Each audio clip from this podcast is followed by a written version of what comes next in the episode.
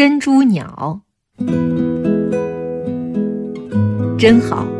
朋友送我一对珍珠鸟，放在一个简易的竹条编成的笼子里，笼内还有一卷干草，那是小鸟舒适又温暖的巢。有人说这是一种怕人的鸟，我把它挂在窗前，那儿还有一大盆异常茂盛的法国吊兰。我便用吊兰长长的、串生着小绿叶的垂蔓蒙盖在鸟笼上，它们就像躲进幽深的丛林一样安全。从中传出的笛儿般又细又亮的叫声，也就格外轻松自在了。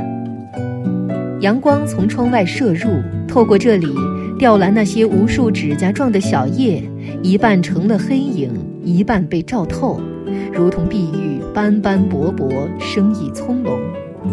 小鸟的影子就在这中间隐约闪动，看不完整，有时连笼子也看不出，却见它们可爱的鲜红小嘴从绿叶中伸出来。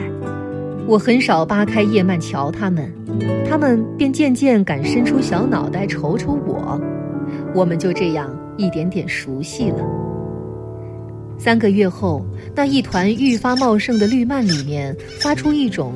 尖细又娇嫩的鸣叫，我猜到是它们有了雏儿。我呢，绝不掀开叶片往里看，连天时加水时也不睁大好奇的眼睛去惊动它们。过不多久，忽然有一个更小的脑袋从叶间探出来，哟，雏儿，正是这小家伙。它小，就能轻易地由书阁的笼子里钻出来。瞧，多么像他的父母！红嘴、红脚、灰蓝色的毛，只是后背还没有生出珍珠似的圆圆的白点。它好肥，整个身子好像一个蓬松的球。起先，这小家伙只在笼子四周活动，随后就在屋里飞来飞去，一会儿落在柜顶上，一会儿神气十足地站在书架上，啄着书背上那些大文豪的名字；一会儿把灯绳状的来回摇动，跟着逃到画框上去了。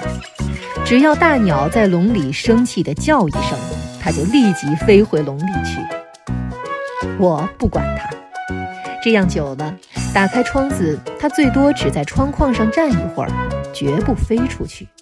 渐渐，它胆子大了，就落在我的书桌上。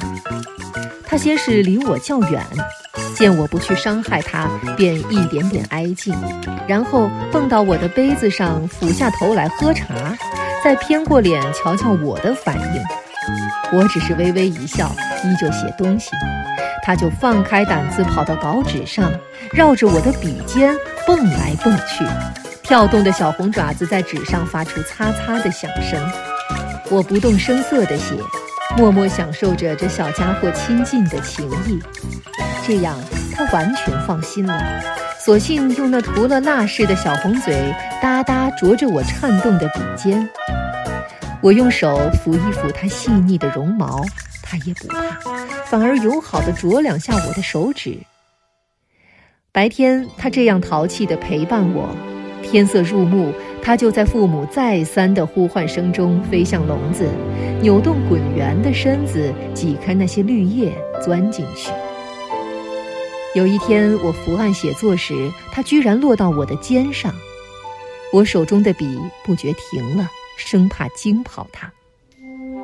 待一会儿，扭头看，这小家伙竟然趴在我的肩头睡着了，银灰色的眼睑盖住眸子。小红爪子刚好被胸脯上长长的绒毛盖住，我轻轻抬一抬肩，它没醒，睡得好熟，还咂咂嘴，难道在做梦？我笔尖一动，流泻下一时的感受。信赖往往创造出美好的境界。